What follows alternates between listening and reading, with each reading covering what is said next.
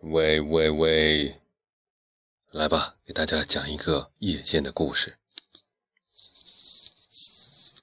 这个故事讲的是两个人在一起打架的故事，是怎么打的呢？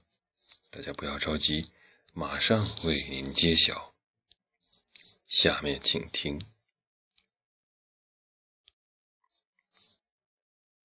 说，打南边来了个吃葡萄不吐葡萄皮的喇嘛，打北边来了个留恋榴莲田的哑巴。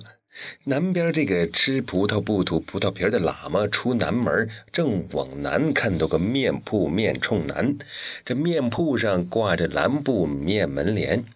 摘了这个蓝布棉门帘呢，看见一堵粉红墙，这粉红墙上画着凤凰，红凤凰、粉凤凰、粉红凤凰、红粉凤凰、花凤凰。这北边呢，留恋榴莲田的哑巴出了东门过大桥，哎，这大桥底下啊有一树枣，他就拿着杆子呀去打枣啊，这是青的多，红的少。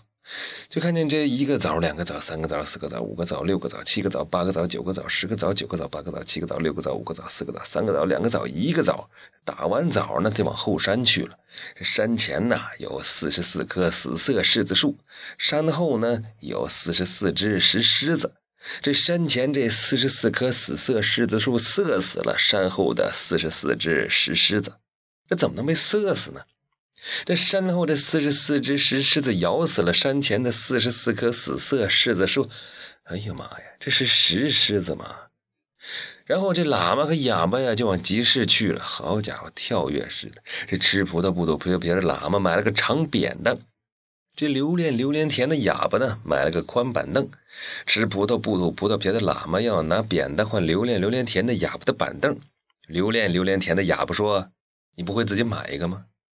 哟呵，说话了。吃葡萄不吐葡萄皮的喇嘛心想：这榴莲榴莲田的哑巴还挺横。吃葡萄不吐葡萄皮的喇嘛就急了，抄起了扁担打了榴莲榴莲田的哑巴一扁担。榴莲榴莲田的哑巴也急了，拿起板凳打了吃葡萄不吐葡萄皮的喇嘛一板凳。不知是吃葡萄不吐葡萄皮的喇嘛拿扁担打了留恋榴莲田的哑巴一扁担，还是留恋榴莲田的哑巴拿板凳打了吃葡萄不吐葡萄皮的喇嘛一板凳。吃葡萄不吐葡萄皮的喇嘛吐了留恋榴莲田的哑巴一身葡萄皮儿。留恋榴莲田的哑巴一看打不过吃葡萄不吐葡萄皮的喇嘛，恼羞成怒，抓几块炖冻豆腐朝吃葡萄不吐葡萄皮的喇嘛身上扔过去。吃葡萄不吐葡萄皮的喇嘛一闪身躲了过去。